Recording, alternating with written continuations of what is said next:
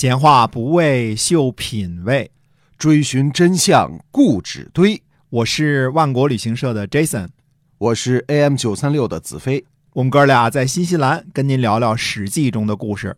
各位听友，大家好，欢迎收听《史记》中的故事，是由新西兰万国旅行社的 Jason 为您讲的啊。呃，欢迎大家把我们的节目呢。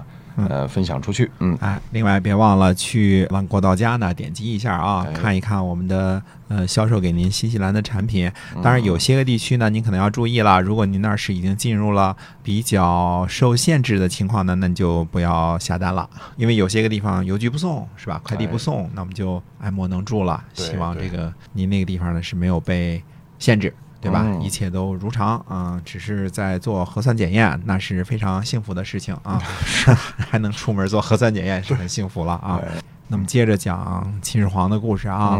嗯秦始皇呢建了许多道路，其中一个重要的目的呢，就是为了出游啊。嗯，天下都归我了，哎我，们家地界儿我得去看看去，是吧？嗯，我们家的这是 是吧？我们家长什么样是吧？呃，六国的宫殿都仿造了，六国的嗯美人儿也都抢过来了，宝贝也都没收了，是吧？哎于是呢，在统一后的第二年，秦始皇开始了第一次巡游天下。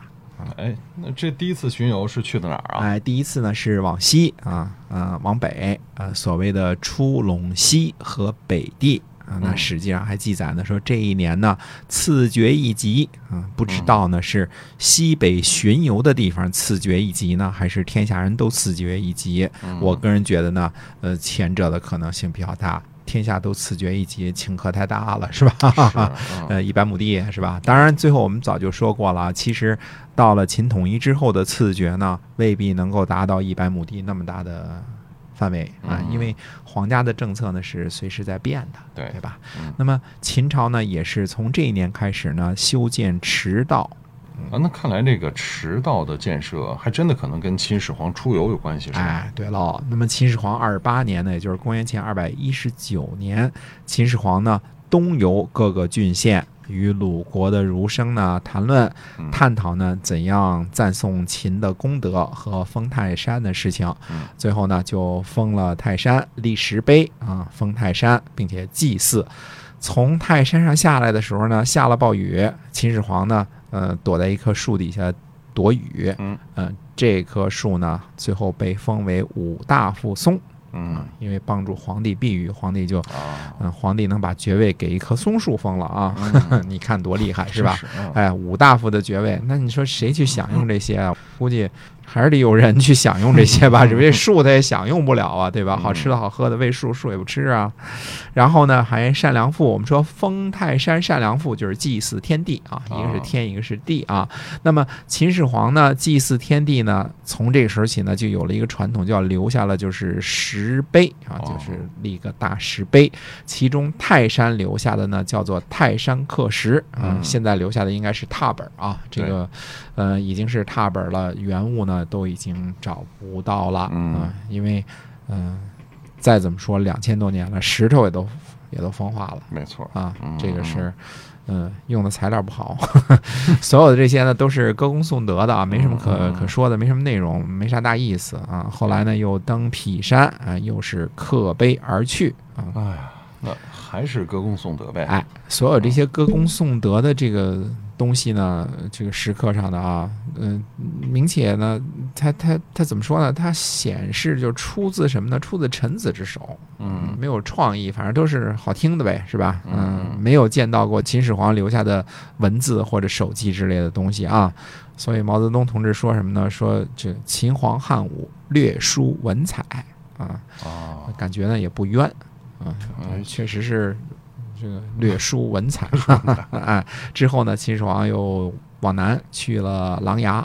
嗯，琅琊这个具体位置在哪儿啊？哎，琅琊呢，大家都看过什么《琅琊榜》啊，什么很多是吧？啊，那嗯琅琊位于什么地方呢？位于今天山东青岛市黄岛区的琅琊镇。嗯这里呢可以东望大海。呃，秦始皇呢超级喜欢琅琊，在这儿待了仨月。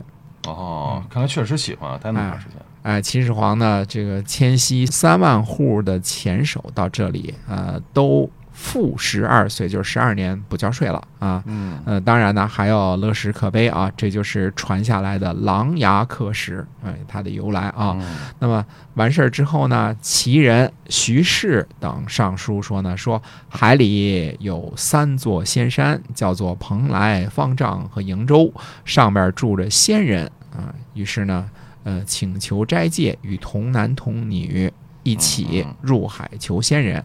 于是呢，秦始皇就派遣徐氏及童男童女数千人入海求神仙。徐氏呢是别名儿，他本名叫徐福。哦，据说呢，日本的历史呢有记载说，天皇某年，秦人徐福来，有这么一条记载啊。那后来也没找着海外仙山。哪儿找去？呃，传说呢，徐福到了某个海岛就自立为王了。嗯嗯，那么还有好些童男童女，是吧？哎，嗯，那么秦始皇呢回咸阳的时候呢，路过彭城，彭城我们会经常说的，哎，在楚汉相争当中呢，它也是一个非常大的一个呃重镇，就是今天的徐州嗯啊，在这儿呢要打捞泗水的一座舟鼎嗯，动用了上千人下水寻找，呃，无果。呃有传说呢，说秦昭王灭周的时候啊，九鼎之一呢飞起来落入了泗水，嗯，秦只得到了八鼎。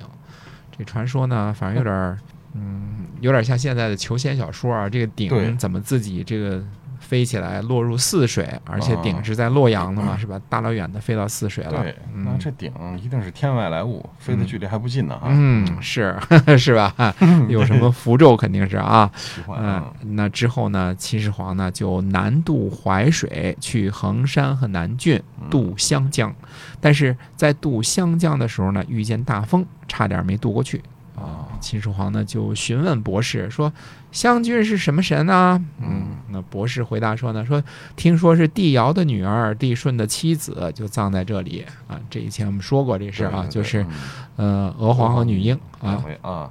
嗯，那这个秦始皇是不是打算去拜去拜拜神呢？呃，秦始皇听后呢大怒，叫人把香山的树都砍了，把山都给砍秃了。哦，嗯，竹子我估计也都砍了啊。嗯秦始皇二九年啊，秦始皇又一次东游，路过博浪沙，嗯遇见了刺客。